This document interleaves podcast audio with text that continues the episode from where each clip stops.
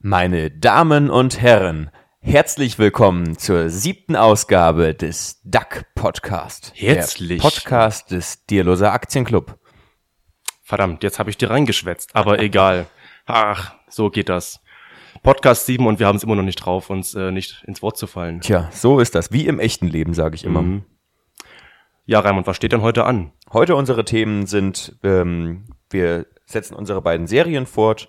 Die eine Serie, in der wir die zehn Punkte unseres Dekalogs besprechen. Mhm. Und als letztes heute werden wir die Serie fortsetzen, in der wir ähm, die Anlegerfehler, die uns das Investmenthaus Grüner Fischer vorhält, ähm, besprechen. Und da geht es heute um den Fehler Nummer drei. Das heißt, diese Serie geht noch fünfmal weiter. Und dann als zweites haben wir heute für Sie etwas Neues. Und zwar mit unserem ähm, Mitglied Niklas. Der ist nämlich wirklich blutiger Börsenanfänger und der nimmt uns heute mit auf seine Reise und das wird eine neue Serie.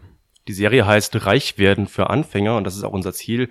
Wir wollen Niklas wirklich von ganz von vorne, wo er noch gar keine Ahnung von irgendwas hat. Er ist einfach nur wie die Jungfrau zum Kind äh, zum Dack gekommen. Ähm, und wir wollen ihn wirklich dabei begleiten, wie er dann in 50 Jahren oder vielleicht sogar schon übermorgen finanziell frei ist, wenn dann irgendwann mal sein, seine Zulassung für die Comdirect kommt, also die, die Antwort dann, wo er dann auch seine Tanz hat und dann kann es losgehen. Und der hat eben schon vorbereitet und äh, Videoident und so weiter durchgezogen. Das werden wir uns dann nachher alles in aller Genauigkeit anhören. Ja. Genau, dann kommen wir doch schon zum ersten Punkt. Wir kommen äh, zum zweiten Punkt unseres Dekalogs. Ähm, beim letzten Mal haben wir den ersten Punkt besprochen, keine Renditefresser. Wen das interessiert, der kann gerne unseren letzten Podcast nochmal nachhören. Ähm, heute kommen wir zum zweiten Punkt und der heißt Zinseszinseffekt sofort nutzen. Mhm. Warum denn sofort? Äh, Zinseszinseffekt, haben wir doch schon letzte Woche gesagt, ist doch was sehr langfristiges.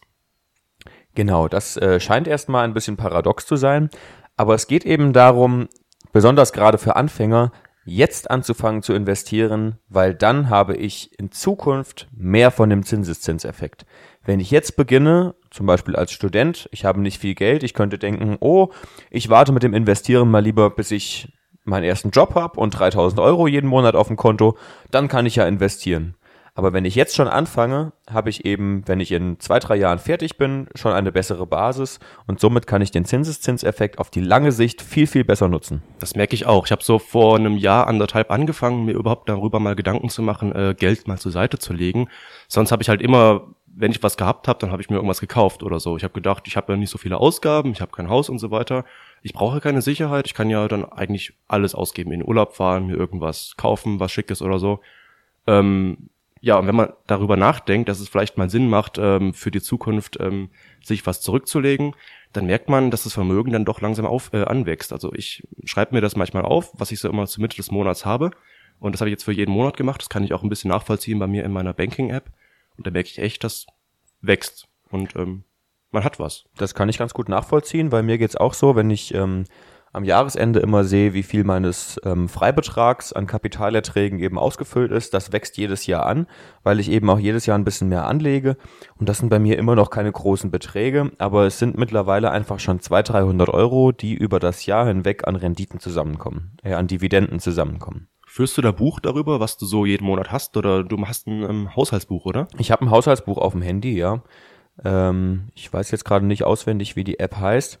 Aber ähm, da trage ich einfach nur ein, welche Ausgaben und Einnahmen ich habe. Ähm, ich mache es sogar so, dass ich äh, Investments sogar auch als Ausgaben verbuche ähm, und sehe damit halt einfach zu, dass ich ähm, selten unter Null komme oder dass wenn ich halt im vergangenen Monat, was weiß ich, äh, 20, 20 Euro im Minus war, dass ich dann im nächsten Monat auf jeden Fall mit einem Plus aus dem Monat rausgehe.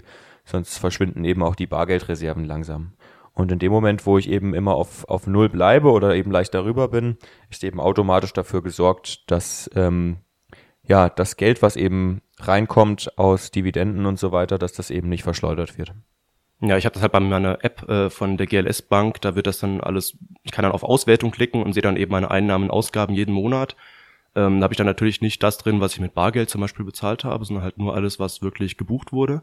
Und teilweise ist es auch sehr ungenau. Also wenn ich mir zum Beispiel Wertpapiere kaufe für 500 Euro, dann habe ich dann einen dicken roten Strich, weil ich äh, das gekauft habe. Aber für mich ist das eine Umlage und dann kann ich das dann auch nachher ähm, eben umbuchen. Also dass, dass ich dann sagen kann, das war jetzt keine Ausgabe, sondern eine Umbuchung oder so. Okay. Wie man das eben will, um sich dann die Statistiken schön zu rechnen. Aber man hat einen guten Überblick auch mal über die vergangenen Monate, ohne jetzt ein Haushaltsbuch zu haben. Aber Ja. ich habe auch schon mal drüber nachgedacht. Bisher habe ich mich noch nicht- dazu aufgerafft, weil es ja dann doch wahrscheinlich sehr anstrengend ist. Da, da gewöhnt man sich dran. Man gewöhnt sich dran. Also gerade das Handy habe ich sowieso immer dabei und ich trage auch wirklich alles ein, aber ich trage nicht immer alles ganz genau ein. Also ich runde halt, wenn ich jetzt einkaufen gehe für äh, 19,42 Euro beim Aldi, dann trage ich 20 Euro ein und äh, wenn ich mir einen Kaffee kaufe für 80 Cent, dann trage ich halt 1 Euro ein und wenn der Kaffee 1,20 kostet, trage ich mir genauso einen Euro ein. Wir kommen vom Thema ab. Jetzt äh, haben wir darüber geredet, wie wir das überhaupt messen können, so unsere Einnahmen, Ausgaben und so weiter. Also es macht vielleicht schon Sinn, das mal sich aufzuschreiben, vielleicht auch eine Zeit lang einfach nur zu vergewissern, dass man sieht, äh, wie viel Geld da so durch kleine Sachen ähm, eben verschütt geht oder so. Ja. Ähm, merkst du denn schon einen Zinseszinseffekt bei dir im Depot? Ja, ich merke es halt dadurch, dass ähm, zum Beispiel jetzt die, ähm, die Dividenden äh, auf den Einstiegskurs bei Aktien, die ich äh, schon sehr lange halte, eben gestiegen sind. Also zum Beispiel ähm, halte ich jetzt bestimmt seit zweieinhalb Jahren, schätze ich, vielleicht auch noch länger, ich weiß es nicht ganz genau, die Allianz-Aktie. Und es war auf den damaligen Kurs ungefähr 5% Dividende und auf den jetzigen Kurs sind es auch ungefähr 5% Dividende. Aber der Kurs ist eben an sich auch um 15% gestiegen oder ich glaube um 20%, ich weiß es nicht auswendig. Ich gucke irgendwie immer seltener in mein Depot rein, das interessiert mich immer weniger. Mir geht es eigentlich momentan eher darum, Geld zu verdienen und reinzustecken. Ja, und wie nutze ich denn jetzt konkret den Zinseszinseffekt? Was heißt das denn? Also ich habe jetzt eine Aktie, die schüttet Dividende aus und was mache ich dann damit? Genau. Dann habe ich, das ist ja erstmal mein Zins praktisch. Also natürlich ist es kein Zins, es ist eine Dividende. Ein Zins gibt's nur auf den Kredit. Äh, wer dazu mehr wissen will, äh, soll Eigentum, Zins und Geld lesen. Ähm, aber ähm, ich kann das auf jeden Fall reinvestieren. Also ich nehme praktisch die Dividenden, zum Beispiel jetzt meine 200 Euro, die ich im Jahr ungefähr kriege, und investiere die direkt wieder in Aktien. Und somit habe ich praktisch den Effekt, dass ich diese 5% dann, dass ich die dann potenzieren. Und es gibt eine tolle Formel für den Zinseszinseffekt, wenn man wissen möchte, ähm, wie schnell sich das Kapital denn verdoppelt. Und da geht es dann eben auch drum, in welche Anlage lege ich überhaupt an. Gehe ich eben, was weiß ich, auf die Bank, wo ich vielleicht, wenn ich Glück habe, 0,5% aufs Tagesgeld kriege oder aufs Festgeld. Oder gehe ich eben in den Aktienmarkt, der mir langfristig ungefähr 7% verspricht. Und zwar diese Formel lautet, also es ist eine Faustformel, die Ergebnisse, die rauskommen, sind ungefähr ähm, 72 äh, geteilt durch Rendite in Prozent. Und die Zahl, die da rauskommt, ist ähm, die Zeit, die das Geld braucht, um sich zu verdoppeln. Das heißt, wenn ich ähm, zum Beispiel 10.000 Euro habe und ich lege sie in eine Anlageklasse an, Aktien zum Beispiel, mit 7%, dann rechne ich 72 durch 7, das sind ungefähr 10, dann brauche ich 10 Jahre, um diese 10.000 Euro zu verdoppeln. Das heißt, es geht natürlich da viel schneller, als wenn ich mit einem Prozent rechne, weil wenn ich 72 durch 1 rechne, kommt was raus, Pascal? 72. Genau, dann brauche ich exakt 72 Jahre, um mein Kapital zu verdoppeln. Mhm. Ja, das ist interessant. Ähm, Also 72 ist wahrscheinlich dann Näherung, jetzt keine perfekte Genau, ja. Lösung. Und äh, der Effekt wird natürlich nochmal äh, stärker, wenn ich wirklich jeden Monat oder so dann auch wieder Geld dazu schieße, was ich dann auch wieder anlege. Richtig. Und deswegen ist es wichtig, sofort anzufangen, den Zinseszinseffekt zu nutzen. Da gibt's dann aber wieder zwei Möglichkeiten. Ich kann ja Dividenden bekommen auf Aktien. Es gibt aber auch Growth-Aktien. Also da gibt's einen Unterschied. Es gibt Unternehmen, die natürlich äh, immer wieder reinvestieren, die viel forschen und so weiter und die, ähm, die wachsen, wo man zumindest davon ausgehen kann, dass sie in Zukunft wachsen. Und es gibt eben Unternehmen, die sind etabliert, die machen die, das, was sie irgendwie immer schon gemacht haben. Es gibt vielleicht äh, ein paar Innovationen, sowas wie Industrieunternehmen oder so, und äh, die schütten dann 5, 6 Prozent Dividende aus. Genau. Es gibt aber auch Unternehmen, die äh, wirklich investieren, die zahlen teilweise gar keine Dividende, wie die amerikanischen Technologieunternehmen zum Beispiel. Ja. Ähm, das ist ja beides eine Art von Zinseszins, oder? Richtig. Und das hat aber auch natürlich beides Vor- und Nachteile. In dem Moment, wo ich eben in, äh, in Aktien investiere, die einen hohen Substanzwert haben und die eben ausschütten, habe ich eben selbst die Kontrolle darüber, was ich mit den Gewinnen, die passieren, äh, die, ähm, was, was ich mit den Gewinnen, die ausgeschüttet werden, was ich damit eben mache. Und in dem Moment, wo ich jetzt zum Beispiel eine Tesla kaufe oder ähm, was weiß ich, andere Technologieunternehmen, ähm, muss ich halt darauf setzen, dass das Management des jeweiligen Unternehmens das Geld eben besser anlegen kann als ich. Hm. Was auch passieren kann, wenn ich jetzt meinetwegen Tesla kaufe, die jetzt keine Dividende ausschütten, stimmt das? Ähm, Ja. Machen ja, glaube ich, sowieso keine Gewinne oder machen jetzt mittlerweile Gewinne. Äh, und ich halte die jetzt 20 Jahre lang, da wird quasi meine Dividende, die ich eigentlich hätte, wird dann wieder in Tesla reinvestiert. Ich bekomme sie Genau. halt nicht auf die Hand. Ja. Muss auch keine Steuern zahlen, ist auch ein Vorteil. Ähm, aber es kann ja passieren, dass dann Tesla in 20 Jahren, warum auch immer, komplett auf Null sinkt, äh, weil die Leute das Vertrauen drin verlieren und so weiter, weil es viel bessere Konkurrenten gibt oder so. Na klar. Wenn ich dann 20 Jahre lang aber Dividende bekommen habe, meinetwegen 5%, wie bei Daimler zum Beispiel, Ja. ähm, ähm, dann habe ich aber 20 Jahre lang schon 5% bekommen. Ich habe den Preis dann schon wieder drin. Richtig, genau. Also es ist immer sicherer und wenn jetzt auch der Freibetrag noch nicht ausgefüllt ist, dann macht's, finde ich, auch Spaß, dann Geld zu bekommen als Dividende. Auf jeden Fall. Also ich habe ja die 100, äh, 801 Euro im Jahr frei an Dividende. Ich zahle dann darauf keine äh, Kapitalertragssteuer. Alles darüber hinaus lohnt sich natürlich immer noch, weil ich ja 75 Prozent dann auf die Hand bekomme. Ja. Und ähm, ich habe dann doch lieber mal bei mir in der Tasche als irgendwo bei einem Unternehmen, wo ich nicht so hundertprozentig sicher bin. Aber ich muss ja dann die Dividende, wenn ich sie reinvestieren will, sowieso wieder irgendwo reinstecken. Ja. Also weiß man nie so richtig. Wenn ich jetzt weiß, das Unternehmen ist super, das Management weiß genau, was es damit anstellt mit der Dividende, die sie nicht ausschüttet, äh, dann ist es kann es auch viel besser sein, als wenn ich jetzt eine Dividende bekomme und sie dann in eine Aktie stecke, die keinen keinen Wert hat oder so. Richtig, ja. Ja, und ich mache zum Beispiel noch, ähm, um meine Rendite eben zu erhöhen, ähm, habe ich eben nicht nur die langweiligen Aktien, die ich sowieso habe. Also ich investiere ja eigentlich nur in Aktien, die eben Substanzwerte sind und Dividenden ausschütten. Ähm, sondern ich habe eben noch ein kleines Teil, einen kleinen Teil meines Vermögens in ähm, Privatkredite, also P2P-Kredite, ähm, gesteckt, wo man eben bedeutend höhere Renditen einfahren kann, aber man natürlich ein größeres Risiko hat, weil Kredite ja keine Sachwerte sind und weil es eben passieren kann, dass Kredite, die irgendwie bei 12 bis 15 Prozent angesiedelt sind, auch mal ausfallen und weil es auch passieren kann, dass eine äh, Bondora, bei der ich das äh, mache, eine Firma aus äh, Litauen, glaube ich, oder aus Lettland, ich bin mir gar nicht sicher, dass die auch einfach mal pleite geht und das Geld dann komplett weg ist. Ähm, von daher sowas nur mit einem kleinen Teil des Vermögens, aber das erhöht natürlich den Zinseszinseffekt, weil ich dadurch meine Gesamtrendite ein kleines bisschen anhebe. Und wieso ist die Rendite höher als bei Aktien? Ähm, ist das denn viel unsicherer, das Investment? Auf jeden Fall, auf jeden Fall. Das sind äh, Kredite an Privatleute, oft Konsumkredite. Manchmal sind es auch Kredite, die irgendwie, was weiß ich, für Renovierungsarbeiten oder sowas äh, da sind. Das ist dann noch okay. Und äh, diese Kredite werden auch oft in, Ost in osteuropäischen Ländern vergeben. Das ist alles nicht so hundertprozentig sicher. Ähm, aber auch da bei diesen Plattformen ähm, ist es möglich, eben breit gestreut zu investieren in viele Kredite. Also ich habe da bei Bondora 250 Euro drin und das ist, glaube ich, aufgeteilt in äh, insgesamt 30 verschiedene äh, Kreditprojekte. Ja, bei diversifizierten Ramschkrediten ist noch keine Wirtschaftskrise ausgebrochen, oder? ich glaube nicht. Wie war das 2008? Keine Ahnung, irgendwas mit Immobilien, aber Ah, hm, keine nix. Ahnung. Ich meine, Diversifikation ist immer gut. trotzdem. Also trotzdem nicht alle Eier in einen Korb legen. Auf keinen Fall in Schifffonds oder Schifffonds oder Fischfonds oder wie auch immer. Na, ich persönlich bleib erstmal bei Aktien und ETFs. Ähm, ETFs eben, weil sie günstig sind, schon mal breit gestreut, natürlich auch Ja. wieder. Ähm, ja, mit Anleihen habe ich auch noch keine Erfahrung gemacht. Du? Anleihen sind, glaube ich, auch nur sinnvoll, wenn man große Vermögen hat und sie eben als, so wie wir halt unsere Cashquote haben, so hat halt jemand, der ein großes Vermögen hat, eine Anleihenquote. Oder wenn ich eben Geld anlegen will und es eben nicht irgendwie auf mit Sicht von 20 Jahren anlege, sondern wenn ich halt sage, ich will es irgendwie in fünf Jahren wieder haben.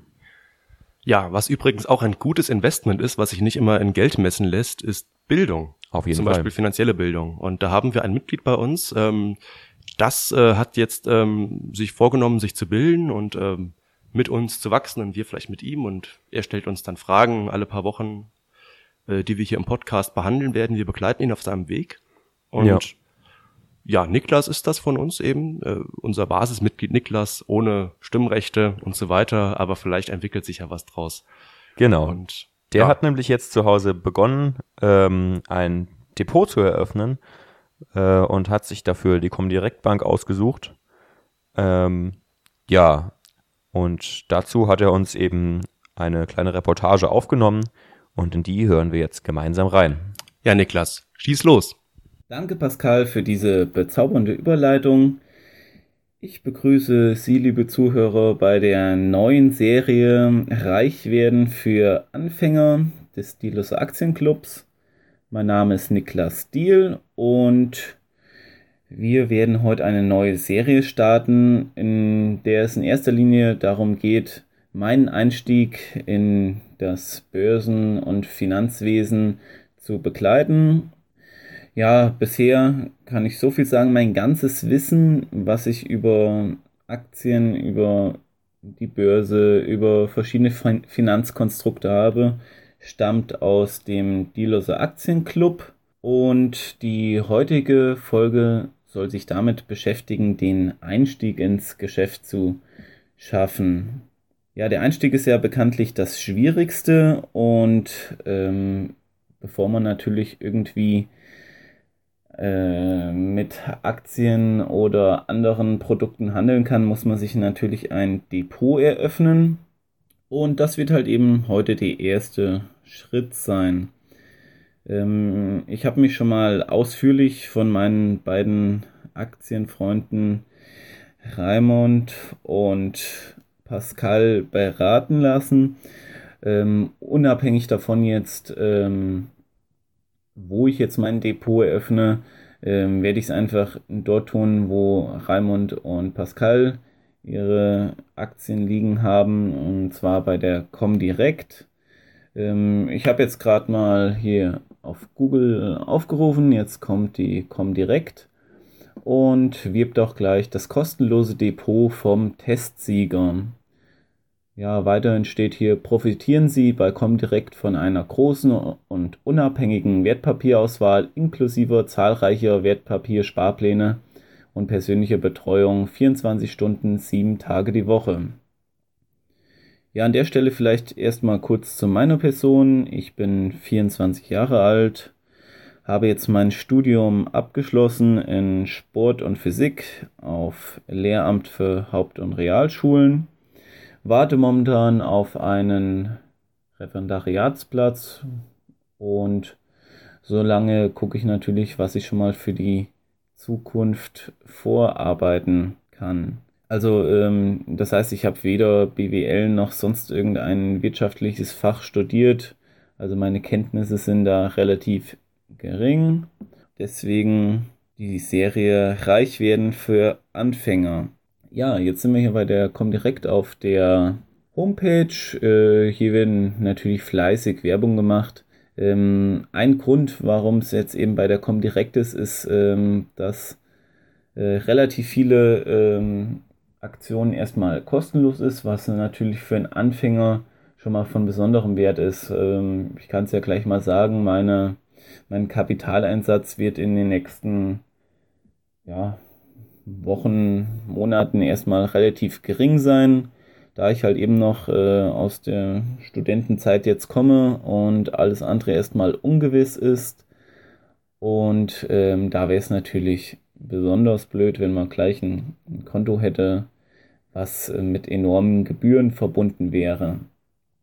Ja, ich lese mal kurz vor, was hier so steht. Bis zu 100% Discount auf Ausgabeaufschläge beim Fondskauf kostenlose Limit äh, bzw. Orderänderungen, ETF kaufen ab 3,90 Euro, keine Depotgebühren für mindestens drei Jahre, also das ist, denke ich mal, der Hauptgrund.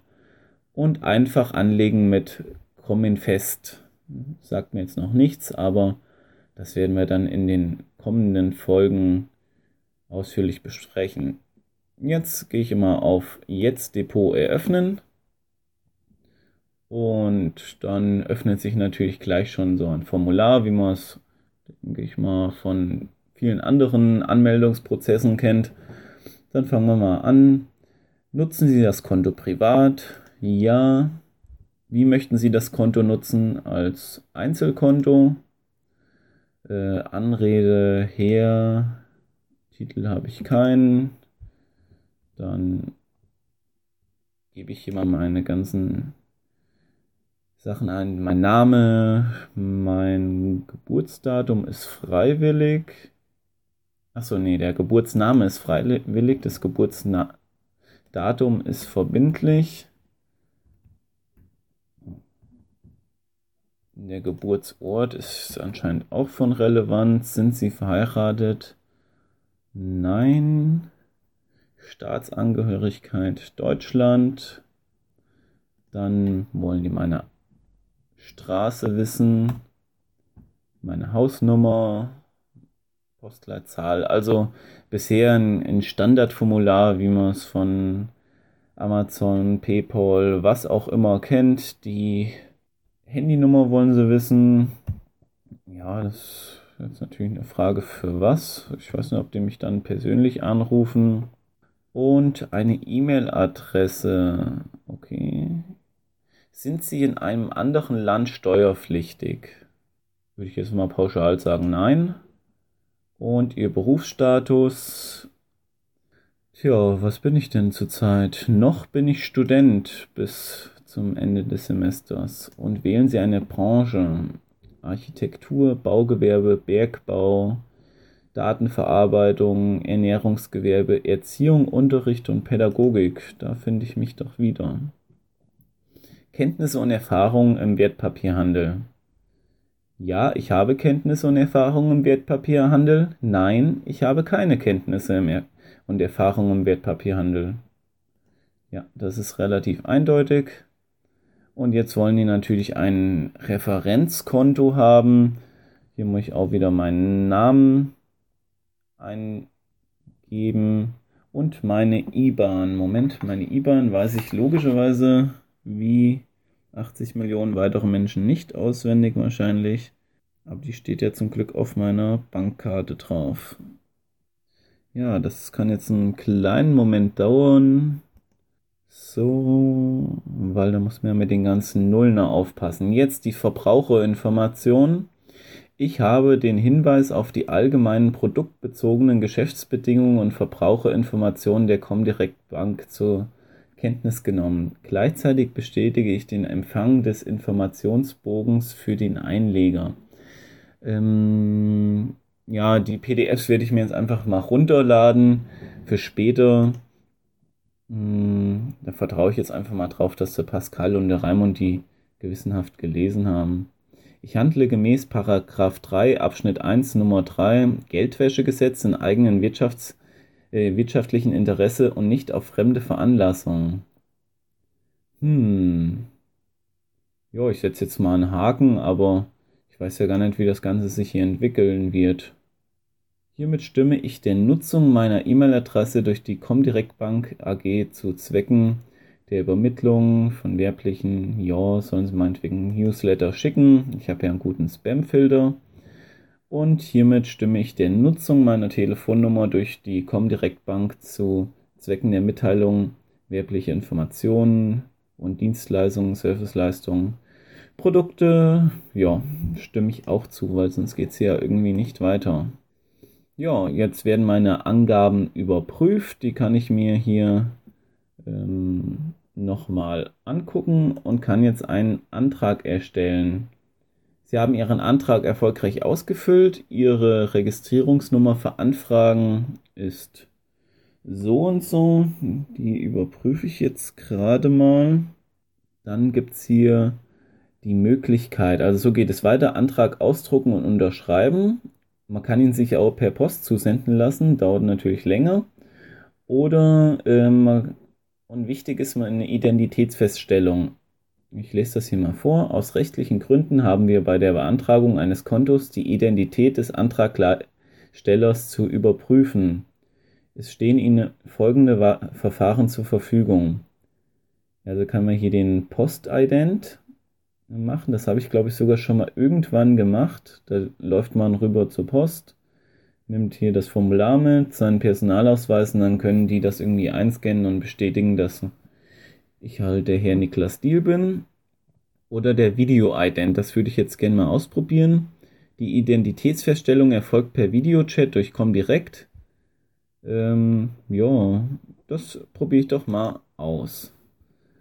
Ja, jetzt öffnet sich hier wieder ein Fenster. Und in diesem Fenster wird das Verfahren beschrieben. Das lese ich mir mal kurz durch. Ja, da kann man einfach per Videoübertragung von zu Hause braucht man entweder halt einen PC, also ich sitze gerade am Laptop, ähm, und da kann man seinen, ja, seinen Pass vorzeigen. Man braucht einen Computer mit Webcam und Mikrofon, einen Browser, der das Ganze unterstützt, Chrome oder Firefox. Und dann muss man hier auf Video Ident starten. Jetzt öffnet sich hier so ein neues Fenster. Ähm, ja, können Sie Ihre Identität ganz bequem von Hause.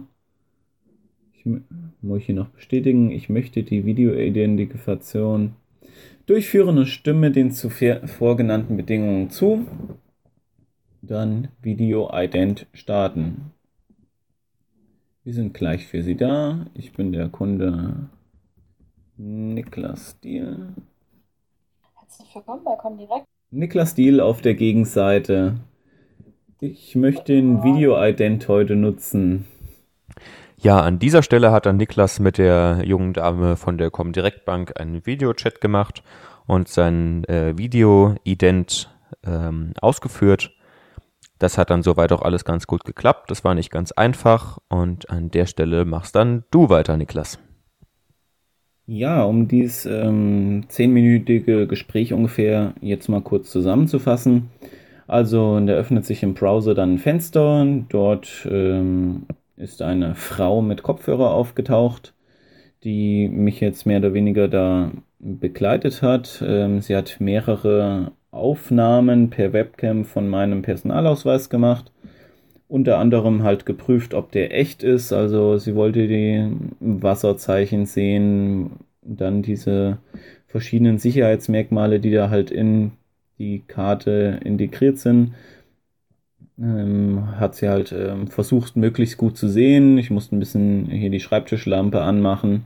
Dann hat das jetzt, sie hat noch meine Daten aufgenommen, die auf dem Personalausweis stehen und zuletzt jetzt auch noch angeboten, mir einen ähm, frankierten Rückumschlag zu schicken.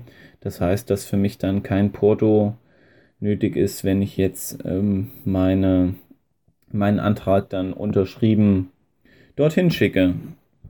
Ja, das war soweit ähm, der Prozess ähm, der Eröffnung meines Depots bei der Comdirect. Ja, vielleicht äh, als kleinen Ausblick auf die kommenden Folgen. Ähm, bis dahin werde ich sicherlich meinen Antrag dann auch dorthin geschickt haben und mein Konto eröffnet haben.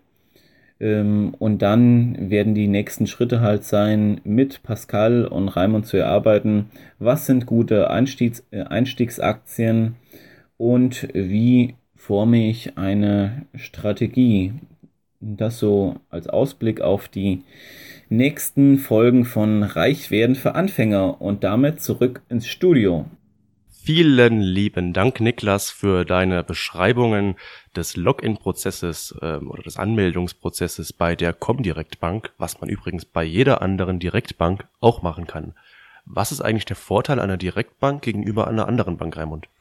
Der Vorteil einer Direktbank ist natürlich, dass ich ähm, günstigere Gebührenstrukturen habe, einfach dadurch, dass die Direktbank kein Filialnetz unterhalten muss, wie das jetzt zum Beispiel eine ansässige Volksbank oder die Filiale der Deutschen Bank oder die, was weiß ich, äh, die Sparkasse äh, hat. Die muss natürlich viel höhere Gebühren nehmen, weil sie viel mehr Mitarbeiter unterhalten muss. Ja. Dann bin ich mal gespannt und ich denke du auch, äh, wie Niklas sich so entwickelt und diese ganze Serie eben in unserem Podcast. Äh, es wird irgendwann weitergehen dann. Und ähm, ja, heute sind wir dann schon beim letzten Punkt angekommen. Wir haben wieder einen Anlagefehler aus Raimunds Broschüre. Genau. Was ist das für ein Fehler? Äh, das ist ähm, der, also wir sind jetzt beim dritten Fehler von den acht Fehlern und hier steht dann eben geschrieben, dass es eben oft passiert, dass man den fundamentalen Grundsatz von Angebot und Nachfrage eben außer Acht lässt. Und ähm, ja, die Autoren schreiben eben, dass Analysten und Experten eben für ähm, für das Auf und Ab an der Börse immer wieder tolle Theorien erfinden, dass Charts gerechnet werden und alles Mögliche. Ähm, dass äh, praktisch mehr oder weniger, sag ich jetzt mal, an den Haaren herbeigezogen ähm, gesagt wird, warum jetzt dies oder jenes steigt oder sinkt. Im Grunde genommen ist es aber eben immer eine Frage von Angebot und Nachfrage, wie ein Preis entsteht. Und ähm, so ist es zum Beispiel so, wenn ich äh, Skiausrüstung verkaufe und das Angebot bleibt gleich, habe ich natürlich im Sommer weniger Nachfrage. Dementsprechend kann ich sie nicht so teuer verkaufen.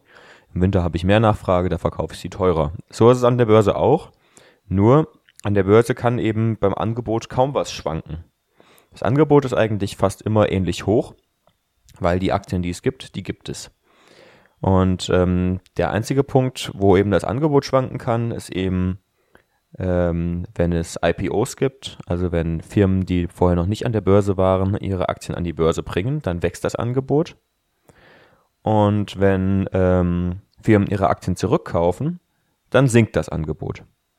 Das heißt, das ist im Grunde genommen viel wichtiger, als zu sagen, was weiß ich, wir haben jetzt eine Doppeltop-Formation im Chartbild äh, oder so.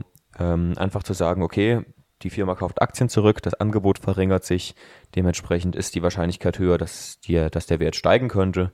Oder ähm, es gibt viele Firmen in der gleichen Branche, die jetzt gerade IPOs an den Start legen, dann ähm, sorgt das natürlich für eine höhere Absturzgefahr bei den anderen Firmen aus der Branche. Genau, und die Nachfrage ähm, kann sich natürlich auch ändern, habe ich mir jetzt so gedacht. Ähm, zum Beispiel wenn die Stimmung eben gut oder schlecht ist. Also wenn wir eine schlechte Stimmung an der Börse haben, dann sinkt die Nachfrage. Dadurch haben wir sinkende Kurse, weil die Leute immer weniger bereit sind, für Aktien auszugeben. Und andersrum, wenn wir Euphorie haben oder eine sogenannte Dienstmädchen-Hoss, ähm, wenn dann praktisch schon der Taxifahrer und der Schuhputzer einem äh, äh, Aktientipps geben, dann spricht das dafür, dass die, ähm, äh, dass die Nachfrage sehr stark gestiegen ist aber wenn eben sogar schon eben Leute mit ganz kleinen Löhnen ähm, einem heiße Aktientipps geben, die, die sich ansonsten für das Thema nicht interessieren, ist eben auch kein großes Potenzial mehr da, die Nachfrage noch mehr zu steigen. Somit sinken dann, äh, somit steigen dann natürlich auch die Absturzwahrscheinlichkeiten. Mir kam doch gerade der Gedanke, ich habe ja zweimal Angebot und Nachfrage. Ich habe ja Angebot und Nachfrage am Aktienmarkt, ähm, Nachfrage nach der jeweiligen Aktie und gleichzeitig auch von dem Unternehmen, das ich da kaufe. Also ich muss mir ja da Gedanken erstmal machen, das Unternehmen Verkauft es überhaupt Produkte, die nachgefragt werden und so weiter? Kann das überhaupt wachsen langfristig? Und dann auch gleichzeitig ähm, dann auch mal Angebot und Nachfrage am Aktienmarkt selbst und das kann sich ja unterscheiden. Also es kann ja ein Unternehmen äh, hochgehypt werden an der Börse, das wo überhaupt nichts dahinter ist, dann entsteht ja eine Blase. Genau, ja. Und andersrum würde ich sagen, wenn ein Unternehmen sehr gut nachgefragt wird, das an der Börse aber kaum beachtet wird, dann ist es halt unterbewertet oder so, ne? Genau. Also ich glaube, beim richtig guten Investment kommt dann eben darauf an, Angebot und Nachfrage jeweils am in der Realwirtschaft und am Aktienmarkt irgendwie zu betrachten und zu gucken, ähm, wie das so zusammenspielt. Genau, und um das eben rauszufinden, gibt's dann ja auch alle, alle möglichen Kennzahlen, Kurs-Gewinn-Verhältnis, Kurs-Cashflow-Verhältnis, äh, Kurs-Buchwert-Verhältnis und was es da eben noch alles gibt, ähm, Dividendenrendite und so weiter. Ähm, genau. Und man sollte aber eben das grundsätzlich eben nicht außer Acht lassen, dass es äh, einfach auch darauf ankommt, inwiefern Aktien per se nachgefragt werden und inwiefern Aktien per se angeboten werden. Hm. Hast du den Fehler schon mal gemacht? Hm. Tja, das ist eine gute Frage. Gewissermaßen schon. Ich kann mich erinnern, ich habe vor einigen Jahren mal ähm, gelesen, da war ich noch sehr unerfahren, dass Gazprom extrem günstig bewertet ist. Also der Buchwert ähm, war im Vergleich zum Aktienkurs total hoch. Das heißt, die Aktie war mit einem Drittel des Buchwerts pro Aktie bewertet. Das ist ja wirklich sehr gering. Und auch das Kurs-Gewinn-Verhältnis war extrem niedrig. Ähm, und da habe ich gedacht, die muss ich kaufen. Ja, und dann habe ich die irgendwie so gehalten und gehalten und gehalten. Ist vor sich hingedümpelt. Was lernen wir daraus? Es war keine Nachfrage da für den russischen Markt. Hm. Es hat keiner Interesse dran, Gazprom-Aktien zu kaufen, weil eben in Russland äh, wirtschaftliche Dinge eben abgehen, ähm, die eben nicht so unbedingt so ablaufen, wie wenn man jetzt in Europa, in Amerika oder, ähm, oder in England beispielsweise Aktien kauft. Ähm, weil da eben teilweise schon Unternehmen einfach verstaatlicht wurden äh, weil irgendwelche Oligarchen äh, auf einmal für kriminell erklärt und enteignet wurden und so weiter. Und ähm, ja, das ist halt einfach ein hohes Risiko und deswegen sind die Leute einfach nicht bereit, solche Aktien zu kaufen. Also macht es immer Sinn, natürlich äh, dahinter zu gucken, was steckt denn hinter der Aktie, welches Unternehmen, wie machen die überhaupt Gewinn, ganz grundsätzlich. ähm, wie funktioniert das eigentlich, ne? Weil manchmal weiß man nicht so richtig, wie Unternehmen jetzt eigentlich äh, getragen werden und so weiter, wie sie finanzieren und so. Ja. Ähm, das ist immer ganz interessant. Also wenn man zum Beispiel dann in den Geschäftsbericht reinguckt, dann wird das dann relativ gut schon erklärt vom Vorstand, äh, wie die das Unternehmen sehen, wie sich das in der Vergangenheit entwickelt hat, wo sie in der Zukunft hin wollen. Ja. Man sieht die nackten Zahlen natürlich auch, ähm, wenn man sich das antun will und kann. Ähm, man kann sich das angewöhnen natürlich. Ähm, aber eben auch erstmal diese Idee, was das Unternehmen eigentlich ist, wie das aufgebaut ist. Also viele Konzerne sind ja sehr, sehr groß, da zählen unheimlich viele Marken dazu, viele Mhm. Unterunternehmen, was man erstmal vielleicht gar nicht weiß. Zum Beispiel, dass McDonalds ähm, gar nicht mit Burgerbraten äh, Geld verdient, sondern eben durch Immobilien. Die vermieten eben, Mhm. also das, das Franchise-Modell ist ja eben so, dass sie mit der Lizenz zum Burgerbraten und mit der Vermietung der Immobilie eben ihr Geld verdienen. Ja. Haben eben Immobilien an sehr gut besuchten Ecken, an Autobahnkreuzen mitten in der Stadt und das meiste gehört dann McDonalds selbst. Und ähm, auch wenn jetzt gesagt wird, es kommen so viele neue Burgerketten, die irgendwie schicker sind als McDonalds und McDonalds ist dann langweilig und wird irgendwann zusammenbrechen, dann verkauft McDonalds vielleicht keine Burger mehr, aber es hat dann immer noch die Immobilien mitten in den Innenstädten und an den Autobahnen, Da können dann die neuen Burger die alle haben rein. wollen, ja? ja. Und die können dann verkauft werden oder sie denken sich was Neues aus. Also McDonald's ist dann eben als Konzern eben durch diese dieses Fundament, was sie eben an Immobilien haben, auch abgesichert dann vor Trend, äh, Trends und so weiter in der Zukunft. ja. Das sollte man sich eben dann auch erstmal vor Augen führen, was überhaupt das Unternehmen ist und äh, wie die wirklich Gewinn machen. Genau, aber trotzdem ist es ja so, dass wenn ich eben auf eine Kurssteigerung ähm, spekuliere, dass es äh, dann eben darauf ankommt, eben auf Angebot und Nachfrage am Markt, also an der Börse direkt zu achten, weil dann ist es eben gar nicht mehr so wichtig, ob das Unternehmen jetzt Gewinn macht oder Verlust macht oder zukunftsträchtig ist oder sonst irgendwas, sondern dann kommt es einfach darauf an, ob die Leute dafür bereit sind, mehr Geld auszugeben oder weniger Geld auszugeben. Es gibt ja wirklich Tech-Unternehmen, die mit dem, mit dem 300-fachen ihres Jahresgewinns ähm, bewertet sind. Das heißt, man müsste rein theoretisch die Aktie 300 Jahre halten, um eben den Wert wieder rauszuholen, den man reingesteckt hat. Und sie werden trotzdem gekauft und der Kurs steigt trotzdem, weil die Leute eben immer weiter, äh, immer weiter bereit sind, mehr Geld dafür auszugeben. Aber es kommt ja daher, weil die Leute glauben, dass das Unternehmen in Zukunft noch viel größer sein wird als heute. Also das kommt ja nicht daher, weil die Aktie irgendwie schick ist oder so, Genau. sondern hat ja auch wirklich dann die Vorstellung, das Unternehmen, das wird noch weiter wachsen. Denn wenn ich jetzt ein langweiliges Industrieunternehmen hätte, das schon die letzten 50 Jahre so läuft, wie es läuft und halt jedes Jahr seine 5% Dividende ausschüttet oder so, vielleicht ein bisschen wächst, ähm, dann macht es immer noch äh, ja, Sinn, ich sag's mal auf Englisch, ähm, ähm, und, weil man das dann 20 Jahre hält, das Unternehmen, da habe ich dann den Preis wieder drin und so weiter. Ich habe trotzdem einen ganz guten Zins. Ja. Also es hängt dann doch irgendwie immer da, äh, davon ab, äh, wenn ich eine Aktie kaufe, was dann wirklich dahinter steckt. Das Unternehmen muss nicht heute gut sein, wie bei Tesla, aber viele kaufen Tesla und finanzieren das Unternehmen damit, weil sie glauben, dass Tesla sich irgendwann durchsetzt, weil sie gute Autos bauen, innovative Ideen haben und irgendwann werden sie dann ihre Lieferengpässe überwinden Ja. und dann auch dann Gewinne schreiben. Ja. Ja. Also es ist viel Vision dahinter, mehr oder weniger, kommt auf das Unternehmen an. Ja. Das sollte man natürlich beachten und gut mischen, nicht alle Eier in einen Korb legen, Genau. auf keinen Fall.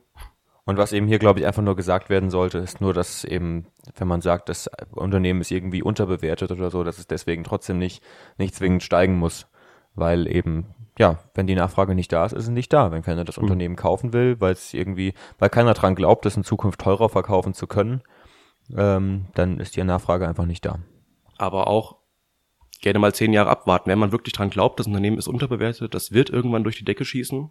Wenn man das wirklich glaubt, dann warum nicht halten? Das ist Natürlich, wie bei, bei ja. André Costolani, ich glaube mit seinen Zaren-Anleihen habe ich ein Buch gelesen. Genau.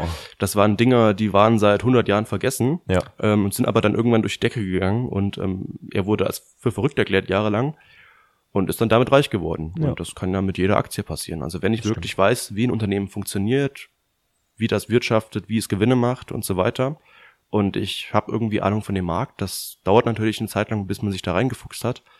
Wenn man das dann wirklich versteht, ähm, dann kann man dann auch eine Aktie halten, auch wenn sie nicht nach zwei Tagen durch die Decke schießt. Ja. Das äh, ist natürlich dann das Risiko und ähm, eben die eigene Freiheit, die man hat, wenn man in Aktien anlegt. Ja. Okay. Ach so, ähm, dann haben wir noch ein bisschen Ich glaube, das war's mit dem Punkt, oder? Wollen wir noch Philipp zum Geburtstag gratulieren? Oh ja, Philipp hat heute Geburtstag. Wir sollten vielleicht kurz singen. Unser viertes Mitglied hier, außer Ja. Niklas, der muss auch mal irgendwann kommen. So. Ähm, Ge Jetzt Englisch oder Deutsch? keine Ahnung, Deutsch? Ja, Deutsch. Zum Geburtstag viel Glück, zum Geburtstag viel Glück, zum Geburtstag lieber Philipp. Zum Geburtstag viel Glück. Happy Birthday, Happy Birthday, alles Gute für dich. Okay, das reicht. Ähm, Das war jetzt ein bisschen schief, oder? ja, ein bisschen. Hm, Das, das passiert.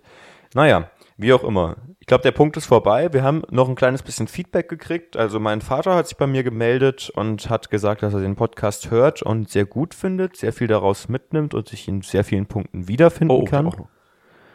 Ähm, und das hat mich natürlich sehr gefreut, weil mein Vater hat damals, 2012, als ich angefangen habe zu studieren, hat er mir ein bisschen Geld in die Hand gedrückt und hat gesagt, jetzt legst du dir ein Depot an und jetzt kaufst du dir Aktien. Ähm, ja, und das war praktisch der Startpunkt überhaupt meines, meines Interesses an dem Thema. Und dafür bin ich natürlich sehr dankbar und freue mich umso mehr, dass ihm der Podcast jetzt hier gut gefällt. Und ich habe Feedback von Niki. Sie sagt, Daumen hoch, sehr schön gemacht. Ich liebe Podcasts, informative Unterhaltung, während man was schaffen kann. Hab bei Nummer eins angefangen. Ja, Kennst du diese Niki? das ist eine Saxophonkollegin meiner Mutter. Ah ja, okay. Saxophonisten haben wir gerne unter unserem, äh, unter unseren Zuhörern. Sehr nette Menschen. Ja, Erste Klasse. So, ganz toll.